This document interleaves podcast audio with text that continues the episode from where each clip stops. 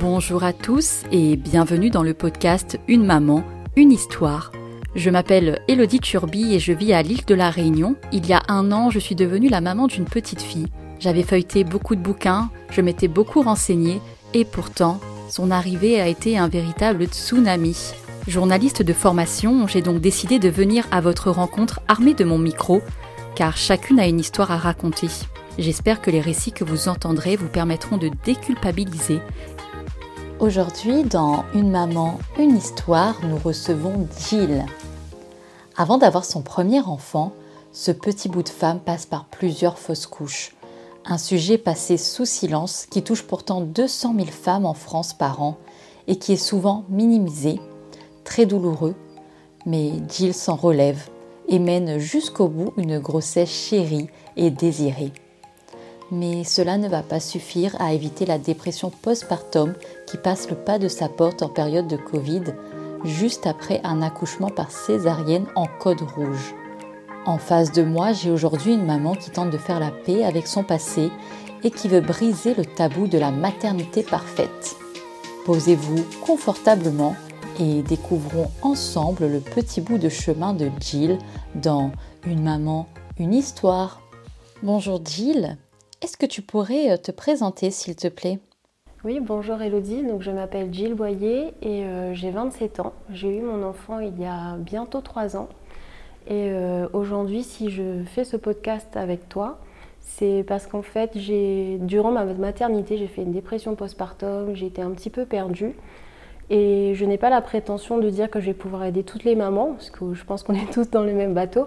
Mais par contre, c'est vraiment très intéressant ton, ton idée de faire des podcasts, car pour les jeunes mamans, pour les futures mamans ou pour celles qui sont en essai, c'est vraiment important de savoir tout ce qui se passe réellement dans une vie de maman, dans une vie de famille, car on n'est pas forcément préparé à tout ce tsunami euh, qui est la maternité. Je te remercie pour ces mots. On va commencer par le début. Quand as-tu rencontré ton conjoint et quand survient ta première grossesse? Alors, je l'ai rencontré, on était euh, en études, donc on était dans le même centre de formation. Et euh, donc, c'était il y a à peu près ben, 8 ans déjà. Donc, c'était un bébé surprise. Et en fait, j'ai fait une fausse couche. Donc, euh, ça m'a beaucoup perturbée. Et pourtant, ensuite, j'en ai fait quand même encore quelques-unes que je ne savais pas en fait. En fait, pour les, suites, enfin pour les autres fausses couches, en fait, j'étais au courant. Et malheureusement, je voulais garder ce bébé en devenir, mais j'ai fait plusieurs fausses couches et ça a été terrible pour moi en fait parce que je n'ai pas eu d'accompagnement. Et c'est ce que je trouve qui manque réellement chez certains médecins ou chez certains euh, échographistes, c'est qu'en général, tu passes sur la table et il me dit euh, bah, vous avez fait une fausse couche, rentrez chez vous, ça ira mieux la prochaine fois et vous êtes encore jeune donc ça ira. Et ça, c'est le plus gentil. Hein. Mais sinon, euh, j'en ai quand même eu beaucoup qui étaient très froids et qui en avaient rien à faire, en fait. Parce que j'étais juste une parmi tant d'autres qui faisaient une fausse couche. Et ils sont. Ils n'ont pas le temps de se préoccuper de. Enfin, ils n'ont pas eu le temps de se préoccuper de moi finalement parce que c'était que à, à deux mois ou à un mois. Mais pour toi, ce sont de véritables chocs en fait. Exactement. Donc moi, je l'ai vécu vraiment très mal. J'étais tombée en dépression. Et ce qui est le plus dur, en fait, c'est le regard des autres, on va dire, ou la, compassion des autres. C'est-à-dire que j'ai eu des copines qui, en attendant, sont tombées enceintes et euh, qui connaissaient mon parcours. Et au bout de la deuxième, troisième, quatrième fois où je dis que je fais une fausse couche, elles sont là. Elles ont moins de, compassion, en fait, au bout de plusieurs fois. Et toi, tu es un peu spectatrice de la grossesse des autres. Donc, euh, j'étais quand même très heureuse parce que c'est mes copines et je les adore, je les aime de tout mon cœur. Mais c'est vrai que c'était assez contradictoire entre le bonheur et la tristesse que tu dois devoir cacher pour te préoccuper du bonheur des autres finalement. Dans votre couple, comment vivez-vous ces épreuves? Est-ce que ça vous soude ou bien au contraire ça vous éloigne? On va dire que c'est les deux. C'est que dans le premier, on va dire, euh, les premiers sentiments sont plutôt de l'injustice, de l'incompréhension. Et puis, ben, on était jeunes à ce moment-là, donc on ne savait pas vraiment comment se parler, comment se comprendre. Donc euh, finalement, ça a été un gros coup dur pour chacun et malheureusement, ben, chacun le vit un petit peu dans son coin. Mais après, au fil du temps, à force de, ben, de garder, euh, on va dire, le cap, de, de, continuer à maintenir une vie euh, normale, on va dire, en guillemets, on, se force à, à, se parler, à se comprendre et à de te poser des questions, de toujours se dire pourquoi moi, pourquoi pas les, pourquoi ça m'arrive à moi. La spiritualité, c'est ouverte en fait. J'ai repris confiance en moi, j'ai fait un petit peu de méditation, j'ai compris beaucoup de choses. Ça a été vraiment très personnel et un chemin très long, mais ça m'a permis d'ouvrir les yeux en fait sur peut-être des blocages qui étaient émotionnels et qui m'ont fait comprendre que finalement, peut-être que si je change ma vie, ça va aider à, aller mieux et peut-être que je vais pouvoir concrétiser cette envie d'avoir un enfant. C'est vrai que je me suis beaucoup informée sur la spiritualité et le pourquoi quelque chose se passe dans ta vie, enfin, c'est qu'il y a une raison. Enfin, après, chacun sa spiritualité, chacun ses croyances, mais moi, pour ma part, j'ai compris que rien n'arrive au hasard. Donc il fallait que je travaille sur moi pour comprendre ce qui se passe et aller mieux. Et finalement, on n'a plus eu envie mais quand c'est arrivé, c'était la période où je m'étais guérie moi-même. Alors, ce que je voulais te demander, euh, donc euh, à cette période, est-ce que tu étais euh, en activité? Est-ce que tu avais un travail? Oui, tout à fait. J'avais un travail et j'étais étudiante surtout. Donc euh, j'avais une vie bien bien remplie, mais peut-être un mode de vie pas assez sain, parce que voilà, je faisais beaucoup la fête à l'époque, hein, c'était l'âge, hein, j'étais étudiante, donc euh, je dormais très tard, j'avais beaucoup de stress par rapport aux examens, j'étais en alternance, donc je travaillais également, et c'était un rythme quand même qui était, qui était énorme, et beaucoup de pression, beaucoup de stress. Et à force en fait de, de faire ces fausses couches et le fait de m'être retrouvée spirituellement, j'ai tout arrêté. J'ai fait une pause et je me suis dit, attends, peut-être que c'est ce mode de vie-là qu'il faut que tu revoies en fait, et il faut que tu arrives à savoir ce que tu veux pour toi-même. Peut-être que le travail, les études que tu fais en ce moment n'était peut-être pas le, le, bon chemin pour continuer la suite en fait. Peut-être qu'il fallait que je me retrouve et chercher une autre voie qui est peut-être plus, on va dire, en, phase avec moi-même et avec ma personnalité. Et je me suis dit que j'aimerais faire quelque chose qui a du sens, qui, qui me déstabilise moins, qui me stresse moins et qui est plus cohérent avec moi-même. Et c'était pas évident de trouver. Parce que quand tu es un petit peu dans le brouillard dans ta vie, quand tu, quand tu fais des fausses couches, quand tu es en recherche de toi-même et quand tu te ressens. Quand tu... C'était un peu comme une nuit noire de l'âme en fait, où, j'étais, où je me suis je me suis renfermée sur moi-même le temps de me comprendre. Je me suis pas ouvert aux autres en fait pour savoir vraiment qui je suis réellement. C'était vraiment une quête un peu spirituelle où il fallait vraiment que je me retrouve pour pouvoir m'ouvrir en fait à, à une nouvelle vie, on va dire, qui était plus en phase avec moi-même. Donc je suis restée euh, à peu près deux ans sans activité. Je suppose qu'avec euh, avec ce passé, quand cette grossesse euh, arrive, donc cette grossesse qui va aboutir, euh, l'annonce est un peu volée finalement, parce que je suppose que vous restez dans la retenue. Tout à fait, ça a été très compliqué pour nous euh, jusqu'au troisième mois. C'était vraiment compliqué de, de, se, de se projeter. Parce qu'on se dit, mais si on, doit, si on cherche un prénom tout de suite, enfin surtout moi, hein, je parle de moi, si je cherche un prénom tout de suite, si je je pense déjà à l'éventuelle décoration, les achats, enfin tout ce qu'on se permet de penser normalement à une grossesse, euh, on va dire normale, avec un, un passé normal, on va dire, même si la fausse couche c'est pas, c'est quelque chose de normal aussi. Mais pour moi, en fait, c'était un peu comme si que j'allais provoquer encore une autre fausse couche, le fait de me projeter. Donc c'est vrai qu'elle a été un petit peu volée. Mais ce qui était bien quand même, c'est que mes fausses couches sont arrivées très tôt. Et là, j'ai fait beaucoup de prises de sang.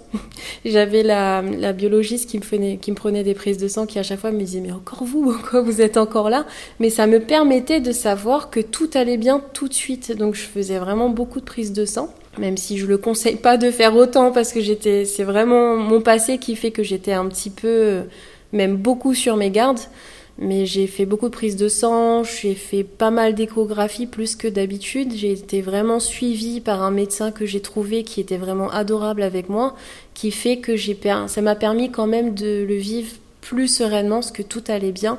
J'avais senti pour la première fois le cœur battre, ce qui n'est jamais arrivé, donc je m'étais quand même, euh, je m'étais quand même un petit peu plus quand même pro, projetée. T'es un peu dit euh, cette fois-ci euh, c'est la bonne quoi. Oui, oui, oui, oui, complètement. Et entendre le cœur battre, le fait de voir des échographies, c'est des choses que je n'avais jamais vues finalement, et c'était tout l'inverse. C'était, on va dire que le corps médical a été surtout un stress un stress et j'avais beaucoup, j'avais un grand voile au-dessus de, enfin devant mes yeux en fait, qui fait que je, je pouvais pas croire que un suivi médical pouvait être bien. On va dire avec beaucoup d'attention, avec beaucoup de suivi. Je ne connaissais pas du tout ça, donc c'était vraiment le jour et la nuit, ce qui m'a permis vraiment de relativiser. Comment tu vas vivre cette grossesse? Est-ce que tu vas être stressée tout le long ou au bout de trois mois tu te dis bon c'est bon, bébé est là, maintenant on profite? Exactement, donc j'ai profité, je me suis sentie beaucoup mieux. C'est vrai que entendre le cœur, voir les échos, ça s'est très très bien passé, j'étais beaucoup plus à l'aise. Et mais malheureusement ça n'a pas forcément longtemps duré car c'était la période de Covid.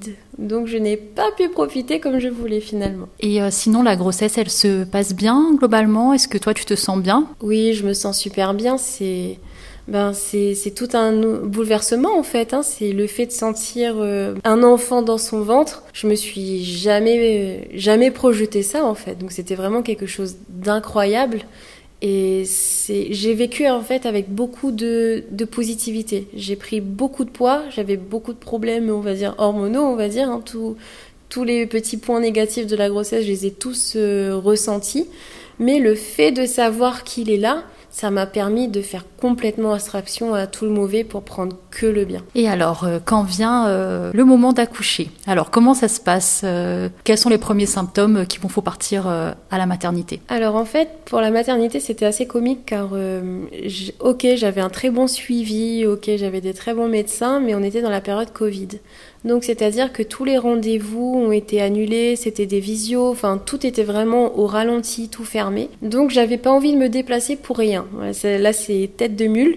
Donc j'ai eu des pendant très longtemps. Donc j'avais ma petite application, je sais plus comment ça s'appelle, c'était l'application de contraction, donc j'appuyais à chaque fois. Et euh, j'ai vécu toutes les contractions chez moi, toute seule, parce que je voulais pas, euh, je voulais pas me déplacer pour rien dans le contexte Covid, dans un hôpital ou une maternité. Ça me stressait énormément. Donc j'ai vraiment entendu au dernier moment. Je n'osais pas faire non plus, mais voilà.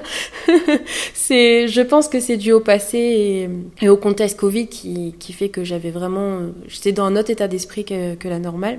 Comment il s'est passé cet accouchement? Donc, tu arrives à la maternité. Euh, toi, tu visualises un accouchement par voix basse? C'était exactement ce que j'avais prévu, un accouchement à voix basse et la réalité m'a rattrapée. En fait, euh, je suis arrivée, donc ça se passait bien, et puis euh, le temps de remplir les dossiers, parce que je suis rentrée à la maternité, j'ai rempli les papiers, et on m'a demandé de faire pipi sur une petite bandelette. Et au fil du temps, je commençais vraiment à me sentir très mal. Et là, une infirmière euh, vient me voir, regarde à, quel point je suis ouverte, et finalement, on m'a tout de suite dit code rouge. J'ai absolument rien compris. Et j'étais en train de souffrir parce que j'étais sur le point d'accoucher. Et là j'ai une infirmière qui vient, il y en a deux, trois, quatre qui viennent d'un coup. Et ils sont tous venus autour de moi. Et j'ai pas compris ce que c'était le code rouge. Et là j'étais je savais plus ce qui se passait en fait autour de moi. Alors pour bien comprendre, donc là tu arrives à la maternité, tu commences à remplir tes papiers, on, on t'ausculte, on te fait des examens et là tout de suite on t'emmène, tu as pas le temps de de te dire bon alors comment je vais gérer mes contractions où je vais faire mon travail? Pas du tout. En fait, c'est je je suis allée faire pipi. Enfin, j'ai essayé d'aller faire pipi. On a on a mesuré le col. Je pense que ça se dit comme ça, mesurer le col. Et on m'a tout de suite dit, enfin, on a tout de suite dit aux autres infirmières, et pourtant on m'a pas du tout parlé. En fait, j'ai l'impression que l'infirmière était tellement stressée ou surprise par ce qui s'est passé que tout d'un coup, en fait, tout est tout est allé très vite autour de moi et j'ai rien compris en fait à ce qui s'est passé. Et finalement, on m'a emmené sur euh, un petit lit qui est transportable. Euh, j'ai pas vu mon conjoint arriver parce qu'il était parti chercher mes affaires dans la voiture en pensant que il allait chercher, il allait me retrouver et puis on allait, j'allais accoucher avec lui. finalement, enfin, il allait me soutenir.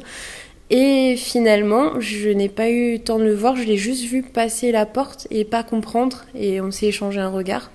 Et je suis directement partie pour faire une césarienne d'urgence. Et ça a été quand même très stressant car j'ai pas compris qu'est-ce que c'était ce code rouge là. Je me sentais bien, je n'avais pas de signe qui qui montrait qu'il y avait une urgence. Et après, on m'a installé sur la table pour inhaler euh, la, un, gaz. Euh, exactement. Et j'arrivais pas en fait à respirer tellement c'était c'était tellement stressant et j'avais un stress en me disant il faut vraiment que tu respires ce gaz parce que sinon tu risques de, de tuer ton enfant en fait. Et parce qu'on me disait là c'est urgent, il faut vite que vous respirez ce gaz là. Et le fait qu'il fallait le faire vite et que j'étais à bout de souffle parce que j'étais euh, à deux doigts d'accoucher donc euh, c'était quand même assez assez stressant. Et euh, donc j'ai fait tout mon possible pour pour inhaler ce gaz là et ensuite trou noir total. D'accord donc là tu, tu ne sais pas ce qui s'est passé donc tu te réveilles, euh, où es-tu euh, Quel retour tu as? Alors je me réveille, j'ouvre les yeux et je vois des grandes lumières blanches au-dessus de moi. Je comprends pas où je suis, qu'est-ce qui s'est passé? Je, je savais même pas qu'est-ce que, pourquoi j'étais là en fait. Et j'ai une dame qui, qui était un petit au-dessus de ma tête et qui me dit euh, Madame, il faut, vous il faut que vous vous réveillez, votre enfant est, va bien. En fait, j'ai même pas compris ce qu'elle m'a dit. J'ai dit Ok, super, mais euh, je comprenais pas, j'arrivais pas à bouger, j'avais un petit peu la bouche pâteuse, je comprenais pas. Et en fait, quand elle m'a dit ça, ensuite j'ai compris, je me suis dit Mais en fait, mon enfant, il allait peut-être pas arriver, c'est ça en fait Parce que je, savais plus ce qui s'était passé avant. Et là, le fait qu'on me dise votre enfant va bien, on a pu le sauver, je me suis dit mais, mais qu'est-ce qui s'est passé? On m'a emmené euh, en chaise roulante dans ma chambre et je suis toujours dans le gaz et je vois pas de bébé. Je me suis dit mais qu'est-ce qui s'est passé? Il y avait mon conjoint qui était là et qui me dit euh, il est, euh, il est en surveillance car en fait il y avait du méconium dans, dans, le ventre dans le liquide amniotique, pardon, et qui fait qu'il était euh, branché euh, avec, avec des fils. Je ne sais pas exactement ce qui s'est passé, ce que ça fait. Enfin, j'étais vraiment dans le gaz. Et donc, je ne l'ai pas vu, et c'était vraiment l'incompréhension. Entre le gaz, le fait qu'on me dit que mon enfant va bien, mais que je le vois pas, je comprenais pas ce qui s'est passé. Là, ton mari, il ne pouvait pas non plus rester avec ton bébé, et il te dit quoi un peu pour te rassurer? Alors en fait, quand je me suis réveillée, euh, mon fils était avec mon conjoint. Donc euh, ils ont fait du pot à pot, ils se sont rencontrés, donc ça c'était quand même euh, génial. Et on s'était même dit que finalement peut-être qu'il a sauvé notre bébé à faire du pot à pot parce qu'en fait il devait peut-être partir dans une autre maternité en surveillance. Et finalement après le pot à pot avec mon conjoint, l'infirmière lui a dit à mon conjoint donc c'est bon, il va rester là il reste quand même un petit peu en surveillance avec nous, mais on va vous monter euh, votre enfant dans la chambre. C'est vrai que le pot à pot, ça peut vraiment avoir des vertus euh, médicales, je dirais, tellement euh, c'est fort et ça permet au bébé de trouver comment s'en sortir en fait. Oui, c'est vrai que le pot à pot, c'est incroyable et heureusement quand même que ça marche avec le papa, parce que moi j'avais comme idée d'accoucher à voix basse et de faire du pot à pot directement, l'allaitement, j'avais déjà vraiment mon, mon film idéal dans la tête et c'est vrai que cette histoire de code rouge, je n'en avais jamais entendu parler.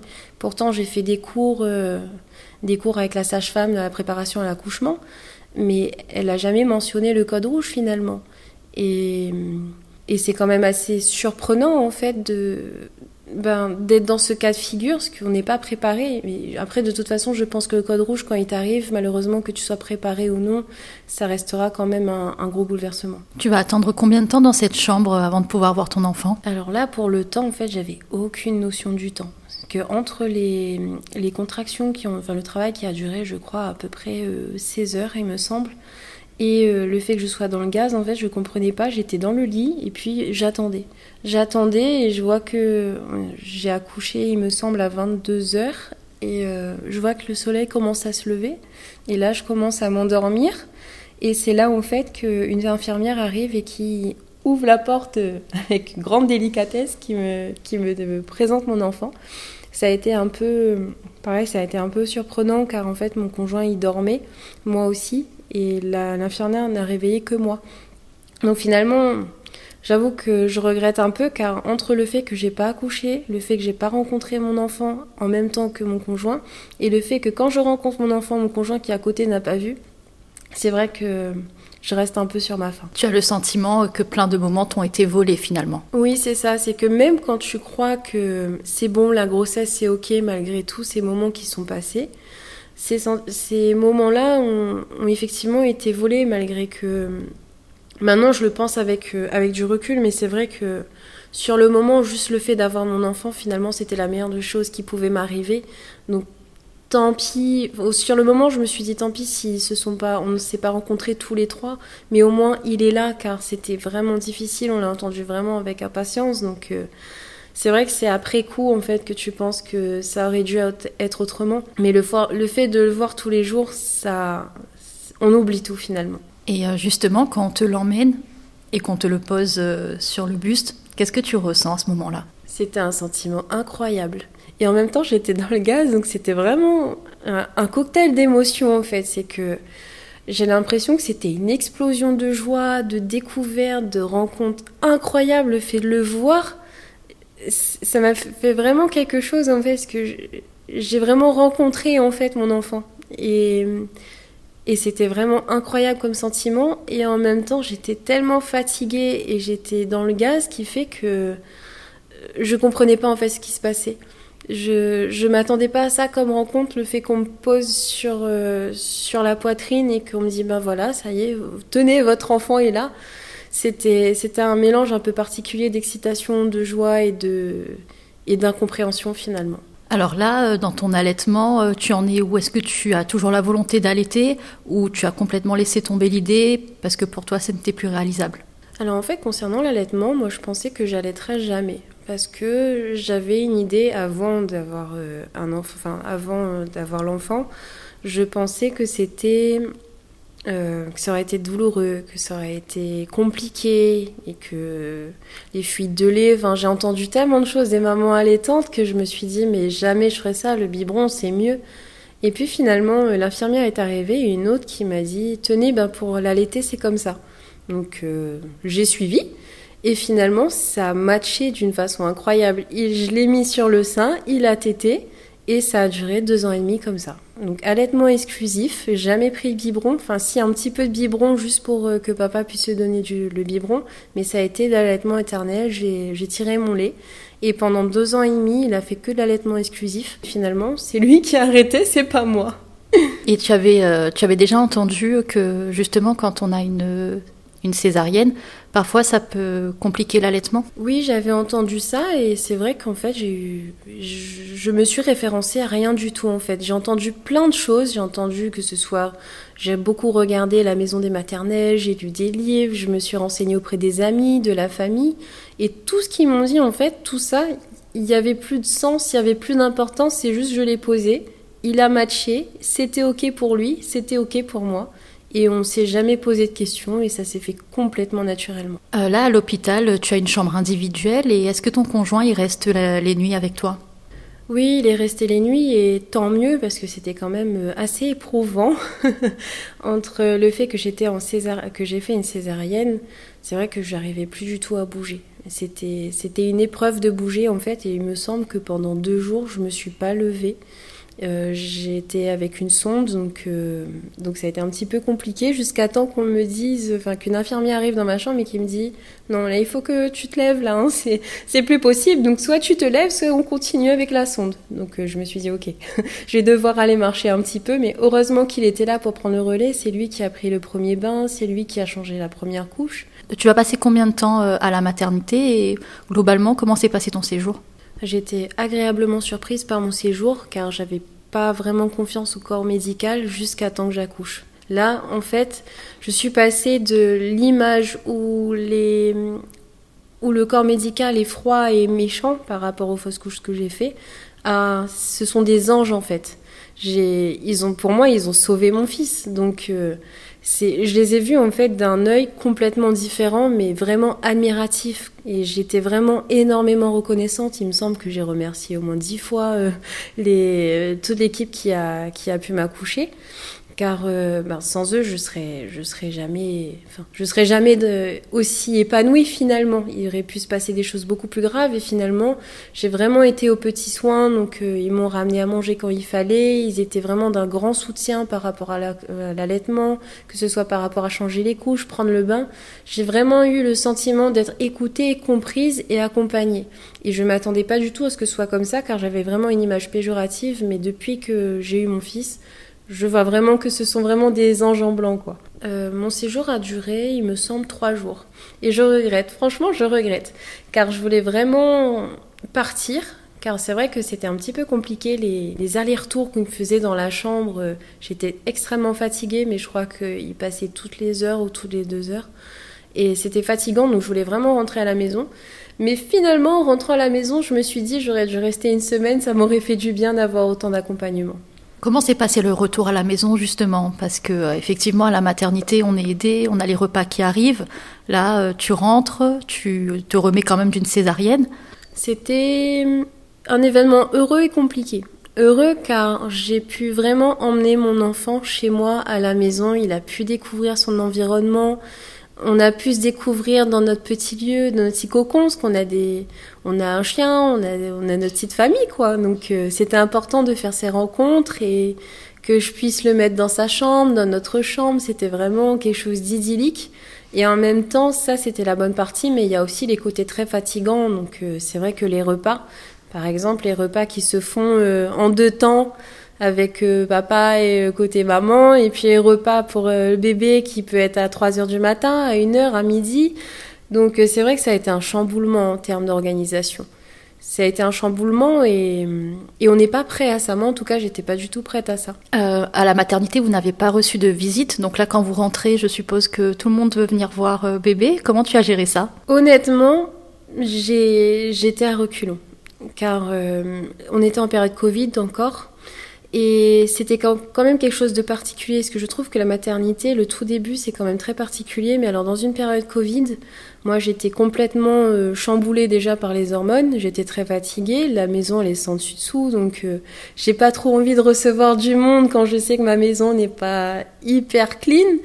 Donc, euh, d'un côté, t'as pas envie de frustrer tous ces visiteurs qui veulent venir justement voir le, le bébé, donc c'était dur en fait de trouver sa place et dire il y a un moment pour les visites et il y a un moment où c'est non. Ça a été très difficile de pouvoir s'imposer, de faire plaisir et de se faire plaisir en même temps. Donc juste le fait de devoir me lever avec des agrafes, le fait de recevoir, de servir à manger, le fait de préparer la maison, le fait d'avoir pas dormi la veille, c'est quand même une sacrée organisation finalement.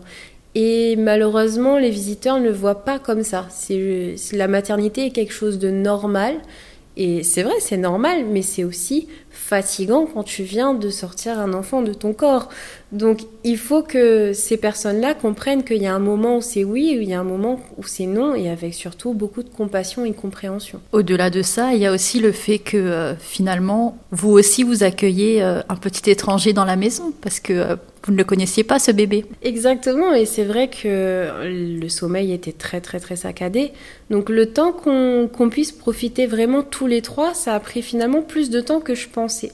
Je pensais réellement que la maternité, finalement, c'était euh, beaucoup d'amour entre le futur papa et la future maman, une grossesse épanouie parce que tu as des longs cheveux soyeux, parce que tout le monde te, te chérit et te prenne soin de toi. Donc euh, je pensais aussi que l'accouchement c'était quelque chose de hyper miraculeux où tu sors ton enfant, tu l'accouches et puis c'est un moment incroyable et tout est merveilleux finalement. Mais non, pas du tout car euh, en tout cas pour moi, pour nous, ça a été des moments où moi j'étais complètement fatiguée par euh, l'allaitement la nuit. mon conjoint devait travailler aussi d'un côté. Euh, et il dormait aussi, donc on n'avait pas les mêmes horaires de, sommeil, pas les mêmes heures de sommeil, pardon.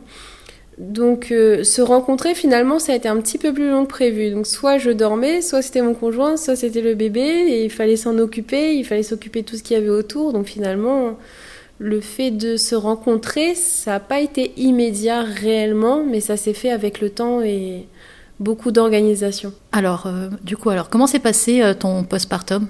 Ça a été un moment incroyable car j'ai jamais été aussi heureuse et aussi déprimée de ma vie. Et euh, c'est vrai que là, mon discours sur ce podcast-là, il a l'air assez déprimant, mais ça me semble important de dire que finalement, la grossesse et la maternité, c'est quelque chose de merveilleux, c'est quelque chose de vraiment très épanouissant, c'est une renaissance en fait de soi et c'est beaucoup d'amour, mais c'est aussi beaucoup de moments qui sont très durs auxquels on n'est pas préparé.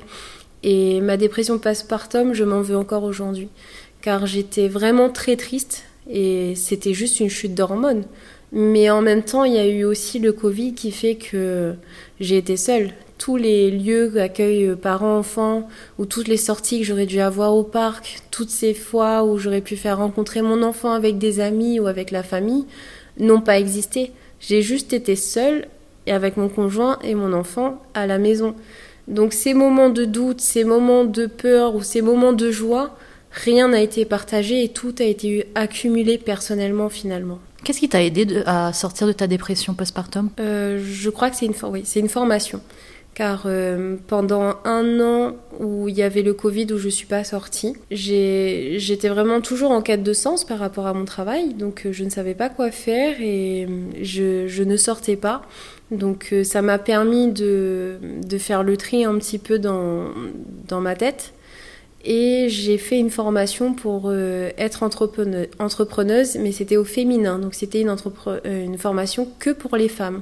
Et j'ai rencontré des femmes exceptionnelles et j'ai réussi à, à me redécouvrir finalement, car j'ai rencontré beaucoup de mamans, chose que je n'ai pas fait depuis la période Covid. Donc ça m'a permis de me dire ah ok je suis pas seule finalement, parce que j'avais vraiment l'impression de tout faire mal. C'est-à-dire que pendant le Covid, le problème, c'est qu'on n'avait pas encore de recul comme on a aujourd'hui.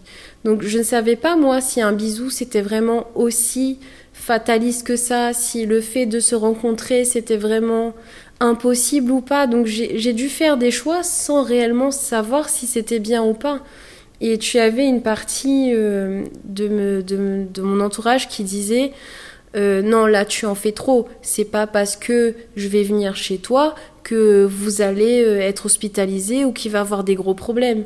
Mais moi, j'ai pas assez de recul pour savoir. Donc, d'un côté, j'en faisais trop, mais d'un côté, si je faisais pour eux, je me sentais mal à l'aise car je savais que j'allais prendre des risques pour mon enfant. Donc, au final, qu'est-ce que je fais? Et finalement, peu importe mes choix, que ça a été de le mettre euh, en garderie, que ce soit de le faire rencontrer du monde, ben, tout a été euh, en demi-mesure finalement. Donc tu suis euh, cette formation pour te retrouver justement. Et alors de là, euh, qu'est-ce qui naît? Je crois que c'est moi-même qui renais. Car j'ai pu en fait retrouver confiance en moi, car finalement tous les choix que j'ai faits, j'ai pu les partager avec d'autres mamans qui ont vécu la même chose que moi.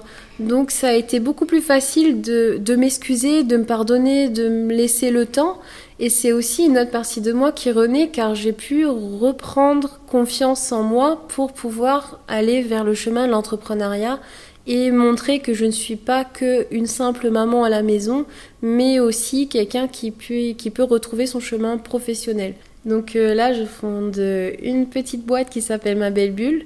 Donc euh, c'est venu justement du fait que je voulais prendre du temps pour mon enfant, mais tout en continuant à travailler.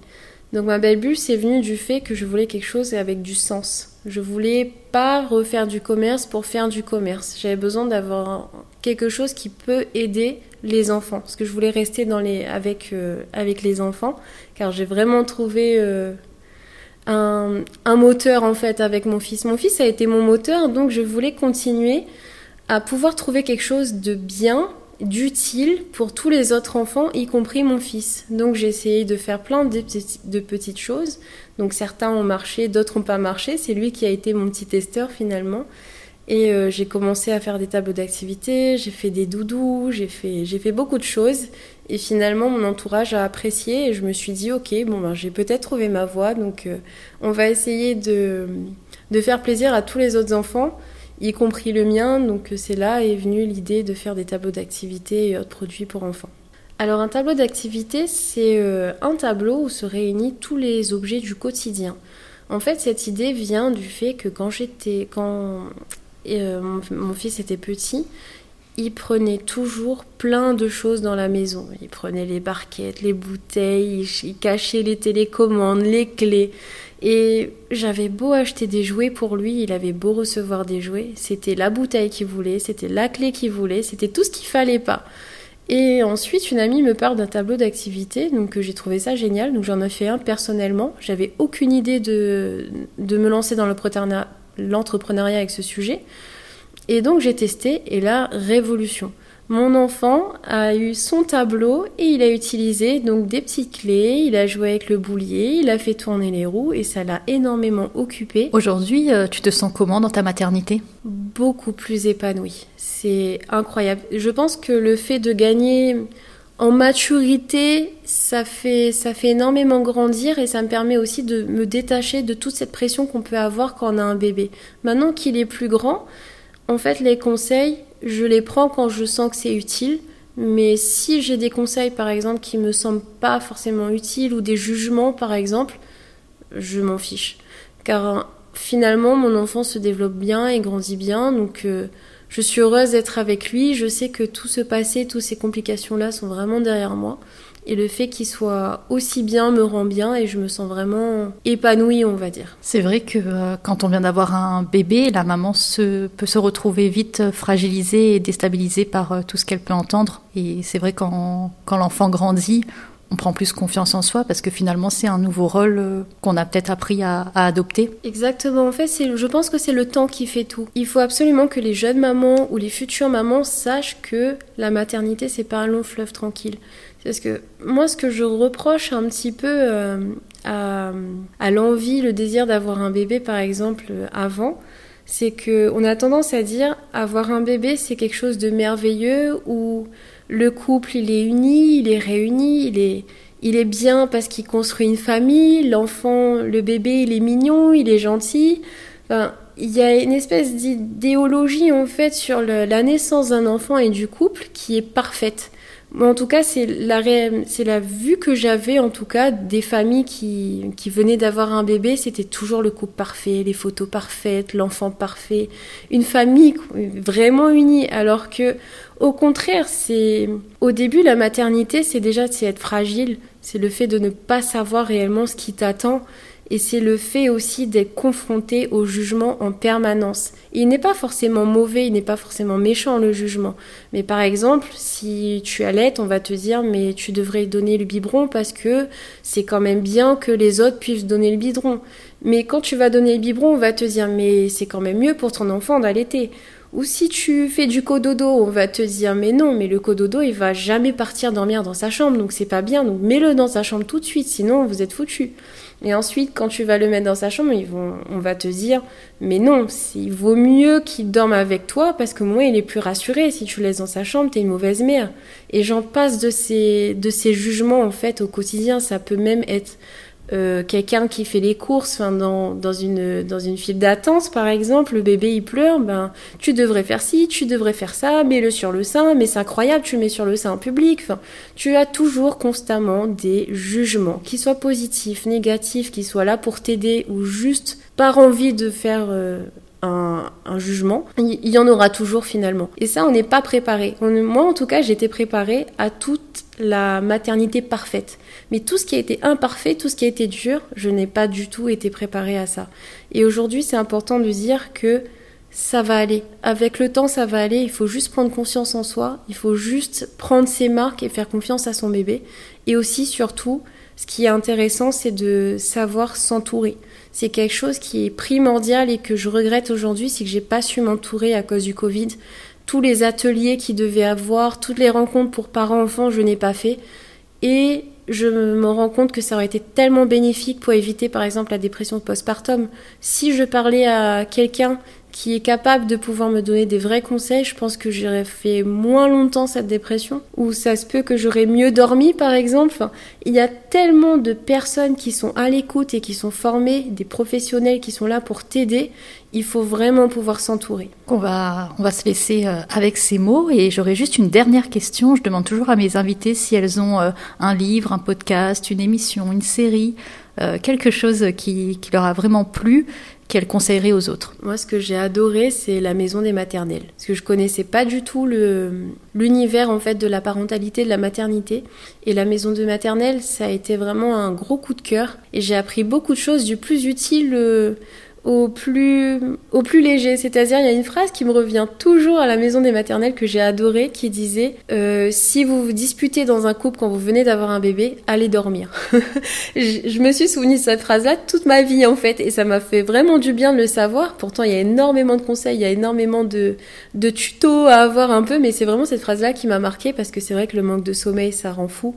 À chaque fois que j'avais tendance à être un peu irritable ou irritée avec mon conjoint, j'allais dormir.